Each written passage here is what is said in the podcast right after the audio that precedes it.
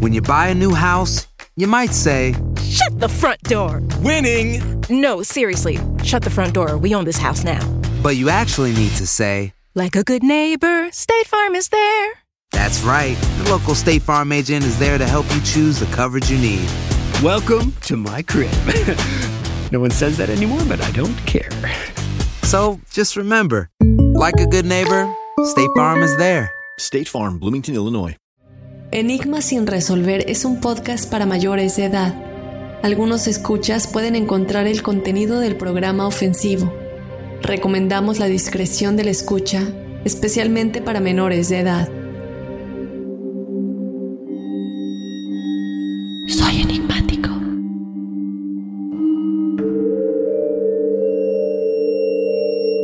Enigmáticos, bienvenidos a otro episodio de Testimoniales Enigmáticos. Mi nombre es Dafne Wegebe. Gracias por estar con nosotros otro jueves de historias paranormales y sobrenaturales que vienen de todos ustedes. Estas historias de sus vivencias, de cosas que bueno, a veces no entendemos, pero que nos hacen darnos cuenta que no estamos locos y que no somos los únicos ahí afuera que no solamente creen en esto, pero que lo han vivido en carne propia. Y si tú quieres ser parte de este episodio de testimoniales enigmáticos, yo te invito a que nos escribas tu experiencia paranormal o sobrenatural a enigmas.univision.net. Es el mejor espacio para dejarnos saber cosas que viviste y cosas que tal vez hiciste que hicieron que esto dejara de suceder y que le pueden ayudar a la audiencia, ya sea de brujería, ya sea de paranormal o sobrenatural, eh, ya sea de cosas buenas como ángeles o señales de personas que han fallecido. Cuéntanos todo esto porque lo queremos escuchar y estoy segura que toda la comunidad enigmática también quiere escuchar tus historias. Así que recuerda escribirnos a enigmas.univision.net y de igual manera nos puedes mandar un audio si lo quieres contar de tu propia voz. Solamente te pedimos que no se pase de 5 o 30 minutos. También te invito a que nos sigas en las redes sociales. Nos encuentras en Instagram y en Facebook como Enigmas sin resolver. Y yo te invito a que de verdad nos sigas porque cada vez que publicamos un post del episodio principal de la semana, muchas veces no llegamos obviamente a la respuesta final del enigma de la semana. Y yo creo que este es un espacio para que todos ustedes nos compartan qué teoría es la que les suena más de las que platicamos o tal vez ustedes tienen una nueva que nos pueda hacer encontrar una respuesta a ese enigma sin resolver. Así que recuerda seguirnos en Instagram y en Facebook, Enigma sin resolver. Y bueno, de esta manera vamos a comenzar con los testimoniales de esta semana. Tenemos dos testimoniales escritos y un audio. El primero nos dice, hola Dafne, buena noche. Mi nombre es Manuel Roa y doy mi autorización para que digas mi nombre. Quiero contarte algo que pasó en mayo del 2000. Mira, mi pareja y yo trabajábamos en bares en ese entonces, o sea, de noche. Vivíamos en Coacalco, Estado de México, en una unidad habitacional de cinco pisos. Nosotros vivíamos en el tercer piso. En esa ocasión, yo no fui a trabajar, pero mi pareja sí fue. Ella era la cajera del bar. Bueno, ya solo en el departamento, vi la tele. En la noche cené y me fui a dormir. Ya de madrugada, escuché cómo abrían la puerta de la entrada del edificio donde vivía. Escuché claramente cómo metían las llaves y abrían la puerta. No prendí la luz porque la luz pública dejaba ver a mi recámara. Escuché cuando cerraron la puerta de la entrada y pensé, ya llegó Marcela, mi pareja. Entonces, como todo estaba en silencio, pude escuchar el sonido de tacones al dar los pasos, subiendo los escalones piso a piso hasta llegar a la puerta de mi departamento. Escuché cómo metía la llave para abrir la puerta. Entró, cerró y caminó hasta llegar a la recámara. Abrió la puerta y entró. Yo estaba viendo cuando entró, pero al entrar, se sentó a mis pies dándole espalda. En eso le pregunté cómo le había ido, pero no me respondió. En ese momento le dije, Marce, y ella de espaldas a mí no respondió. En ese momento sentí un escalofrío tremendo y sentí que empecé a quedarme sin aliento como si alguien me estuviera ahorcando, y le grité, Marcela. En ese momento ella desvaneció. Entonces ya me paré y prendí la luz. Y en efecto, no había nadie. Fue cuando volteo a ver la hora y eran las 3.05 de la madrugada. Ya no pude dormir. Empecé a sudar y con mucho frío, ya un par de horas después llegó Marcela. Y volví a escuchar todo el proceso desde la entrada al edificio hasta que llegó a mi departamento y me encontró sudando y temblando. Entonces me preguntó qué tenía y le conté lo sucedido. Esto pasó un 3 de mayo del 2000. Recuerdo bien el día porque como habían construcciones cerca, les festejaron el día de la Santa Cruz. Bueno, Esa es mi historia. Créeme que aun cuando lo recuerdo, se me eriza la piel. Posdata, me encanta tu programa. Gracias Manuel Roa, te mando un abrazo muy grande y lo que me llama la atención de tu historia es la hora que nos das, la hora en la que sucedió todo esto. Y muchos de ustedes ya saben que la hora de las 3 de la mañana, eh, entre 3 y 4 de la madrugada es una hora muy crucial. Muchas veces la gente reporta despertarse a esta hora sin motivo alguno y de pronto ven algo. O de pronto se despiertan, como tú dices, porque escucharon algo. A mí sí me ha pasado que de pronto me despierto entre las 3 y 4 de la madrugada de nueva cuenta sin motivo alguno y siento una presencia, siento algo. No he visto nada eh, y esto lo he dicho muchas veces, pero no creo que tengamos que ver algo. La presencia se siente y se siente esa pesadez de que algo no bueno está junto a ti. Y esto es importante recalcarlo porque estamos siempre rodeados de esta otra dimensión que está muy cerca. Recordemos que el velo entre la tercera dimensión y el bajo astral es muy, muy delgado. Eh, es el plano que está más cerca a nuestra tercera dimensión, esta dimensión terrenal. Y es por eso que para muchos espíritus del, del, bajo astral es muy fácil comunicarse con nosotros, interactuar, hacer cosas que nos den miedo, como mover cosas en la cocina, hacer ruidos, incluso tocarnos o lastimarnos físicamente. Y esta hora, como te digo, es muy, muy crucial. Y se parece mucho también a una subida del muerto, porque sientes que no puedes respirar, sientes que te estás ahogando. En este caso, por lo que entiendo, si era algo más físico, si era alguien ahorcándote y posiblemente, o más bien muy claramente, un espíritu que, como ya sabe lo que sucede en tu casa es ahora, que es que llega tu esposa en ese día que tú te habías quedado, ya sabe cómo la dinámica de cuando llega abre la puerta, es más fácil encontrarte desprevenido pensando que tu esposa estaba llegando y tomar en cuenta de nuevo la hora que les comento entre las 3 y 4 de la mañana, porque es una hora que es crucial fijarnos. Si nos pasa algo, que nos puede pasar algo a cualquier hora, pero si es en esta hora en específico, es mucho más probable que sea una entidad del bajo astral, precisamente por esta hora tan crucial que, bueno, se dice que es la hora del anticristo. Recordemos que muchos autores explican que Jesucristo habría muerto a las 3 de la tarde, a las 15 horas, y esto al ser, bueno, muchos teólogos eh, afirman que el diablo se opone siempre a Dios, burlándose de sus símbolos, pero también imitándolos de mucha manera. No vemos la cruz invertida y muchas cosas que se hablan al respecto de esto, y en efecto, las 3 de la mañana sería la hora opuesta al momento en el que Jesucristo nació. Entonces, esto, esta sería la hora que se transformaría en una especie de portal para que se manifieste todo lo ominoso y maligno, eh, todo lo que intenta desafiar a lo bueno. Y también es importante mencionar que se dice que el horario de las 3 de la madrugada ha sido también llamado por varios autores la hora del tiempo muerto, la hora maldita o la hora del diablo. Y es exactamente en esta hora que muchas cosas, eh, como la subida del muerto, y muchas manifestaciones de presencias malignas es cuando eh, se presenta precisamente en esta hora. Como digo, no tiene que ser en esta hora, pero prestar especial atención si se presenta a esta hora, porque como decimos muchas veces hay cosas buenas, sentimos presencias, eh, pero si es en esta hora específicamente podemos estar casi casi seguros que se trata de algo muy probablemente maligno. Entonces, bueno, estimado, yo te doy las gracias por habernos contado tu experiencia. Nos vamos con otro testimonial. Este es un audio y vamos a escuchar lo que Mónica nos cuenta en este testimonial que se llama Bruja en forma de niña. Hola Dafne, ¿cómo estás? primero que nada, pues un saludo a ti y a toda tu audiencia. Me, encanta tu programa. Casi he escuchado todos los podcasts. Y bueno, ah, yo te quiero compartir una de tantas eh, cosas que me han sucedido. Esto fue hace como unos 8 o 9 años. Eh, mi hijo, tengo tres hijos, eh, mi hijo el mediano, eh, en aquel entonces tenía poquito menos de tres años y, yo estaba embarazada de mi niña, la que ahora tiene 11 años. fuimos a casa de, unos amigos y nos invitaron a una fiesta de un bautizo. Eso sucedió aquí en, Dallas, Texas. Y llegamos a la casa y como siempre, pues llegamos tarde a todos lados. Y llegamos ese día tarde a la fiesta. Entonces, pues ya no había mucha gente.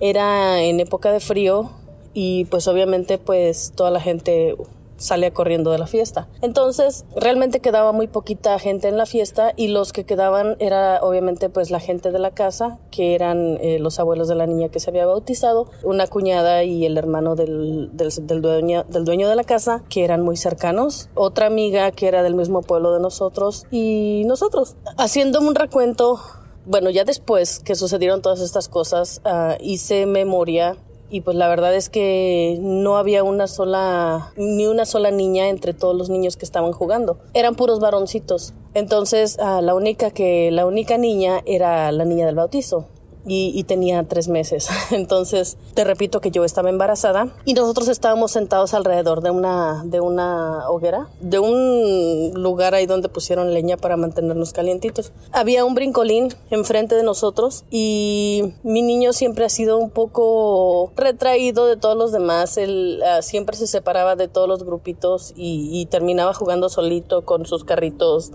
y sus canicas. Y siempre fue así él. Entonces no se nos hacía raro ver todo el montón corriendo para un lado para el otro y, y mi hijo separado de ellos.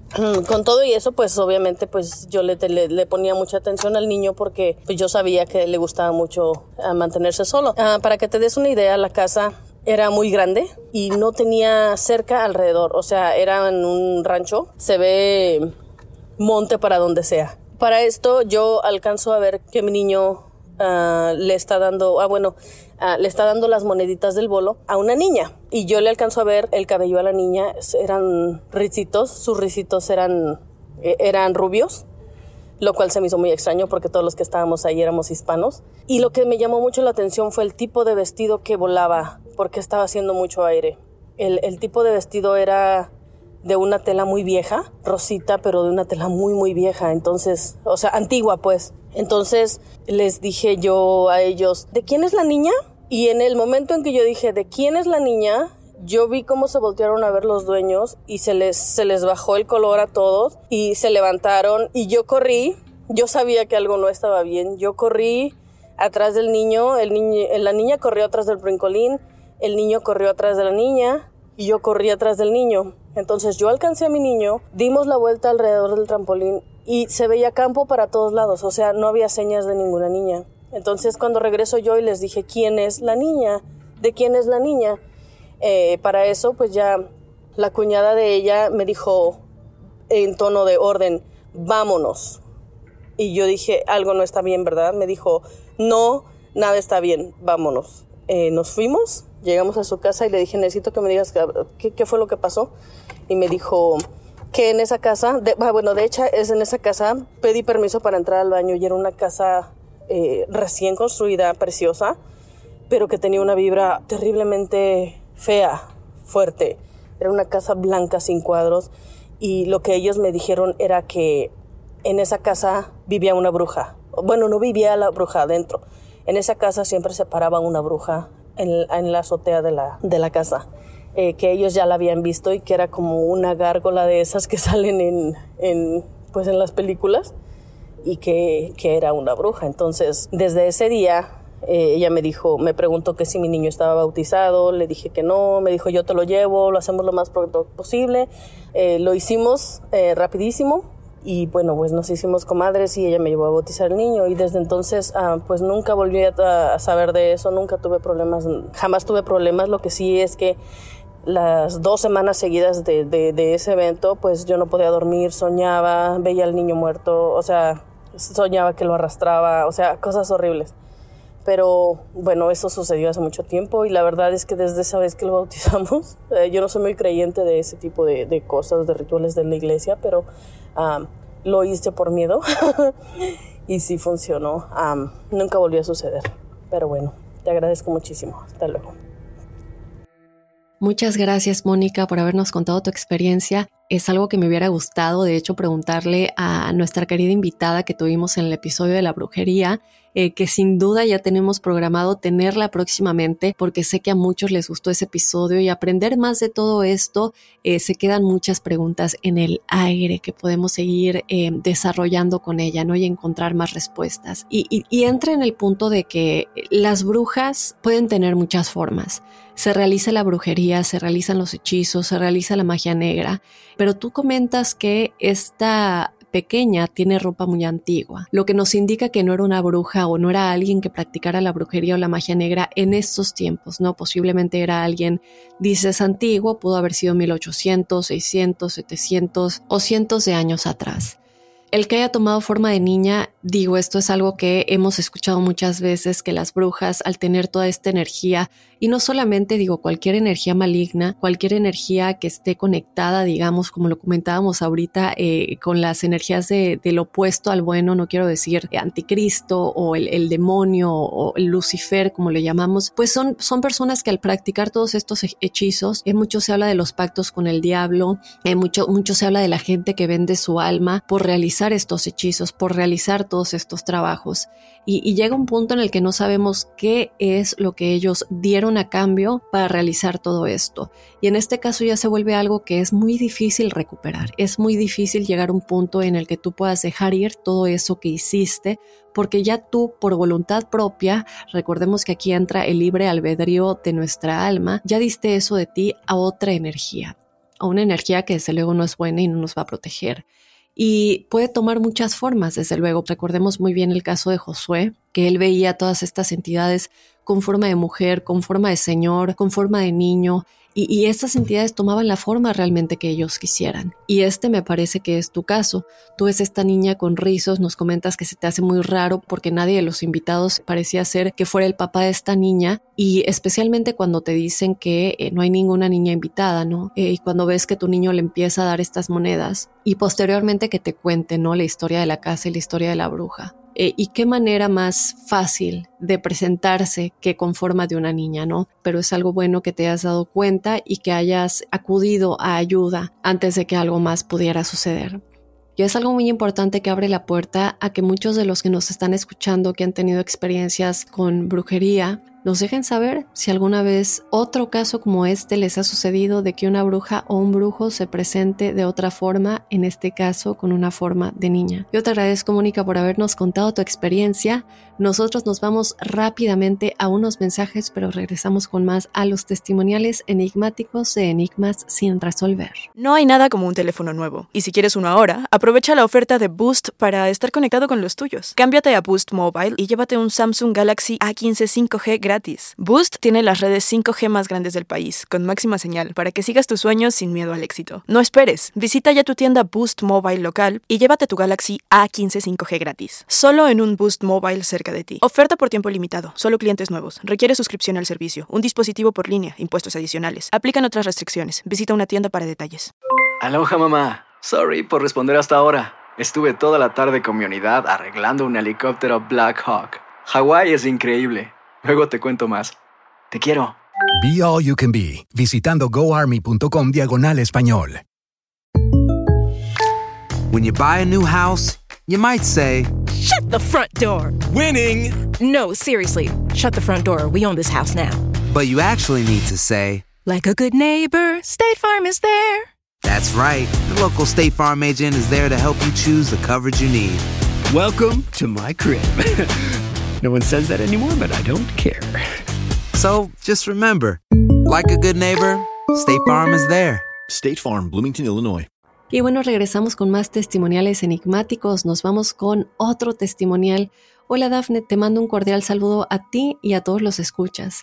Te escribo desde Colombia, soy Juan Camilo Gómez y te autorizo que cuentes mi historia sobrenatural. Desde que tengo memoria me han contado muchas historias sobre un pueblo en mi país, Colombia, que se ha vuelto muy popular y ya hace parte como de la cultura o el folclore, por así decirlo.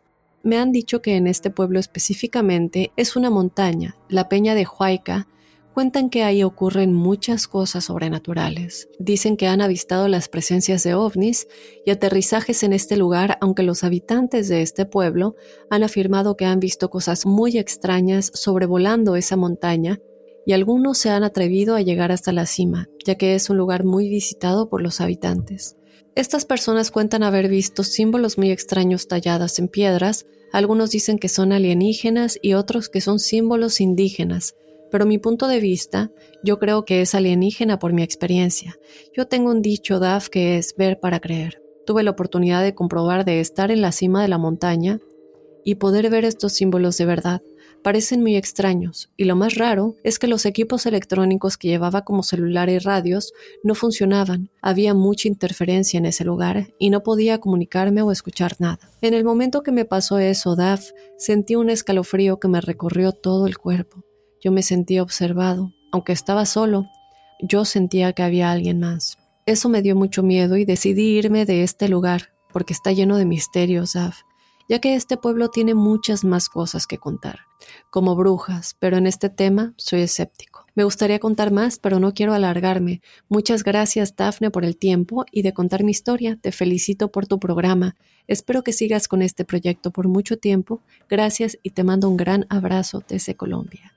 Muchas gracias, un abrazo muy grande hasta Colombia, estimado Juan Camilo. Lo que dices aquí es que son los alienígenas o que posiblemente que son símbolos indígenas.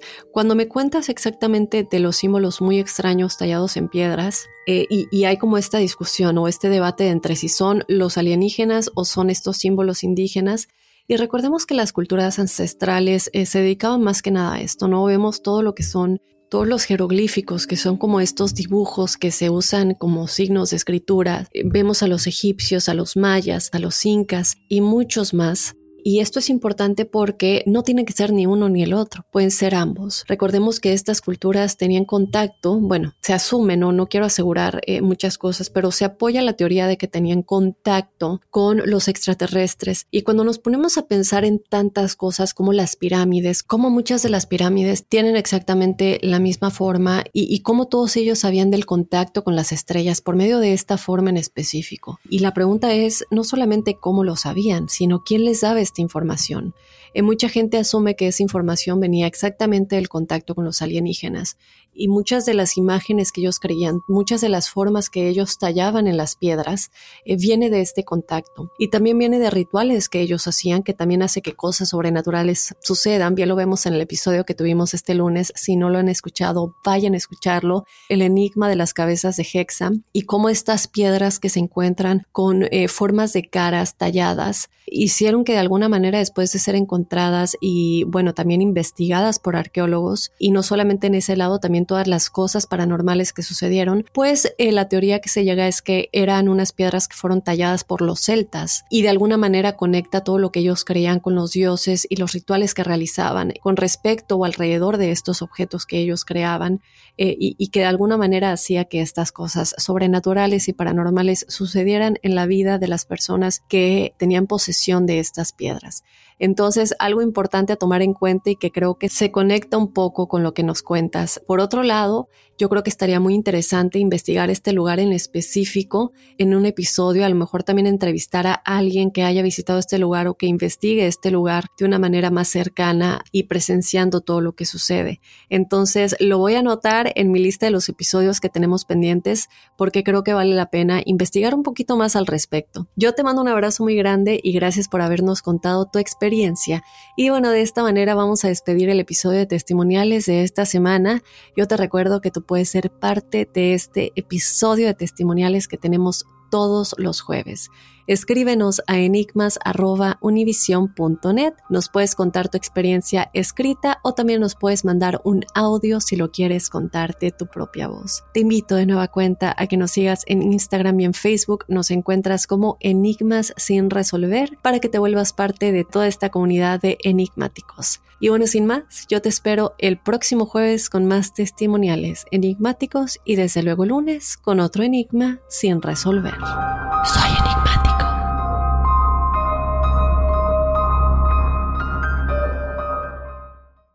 Boost Mobile tiene una gran oferta para que aproveches tu reembolso de impuestos al máximo y te mantengas conectado. Al cambiarte a Boost, recibe un 50% de descuento en tu primer mes de datos ilimitados. O, con un plan ilimitado de 40 dólares, llévate un Samsung Galaxy A15 5G por $39.99. Obtén los mejores teléfonos en las redes 5G más grandes del país. Con Boost Mobile, cambiarse es fácil. Solo visita boostmobile.com. Boost Mobile, sin miedo al éxito. Para clientes nuevos y solamente en línea, requiere AroPay. 50% de descuento en el primer mes requiere un plan de 25 dólares al mes. Aplican otras restricciones. Visita Boost Mobile para detalles.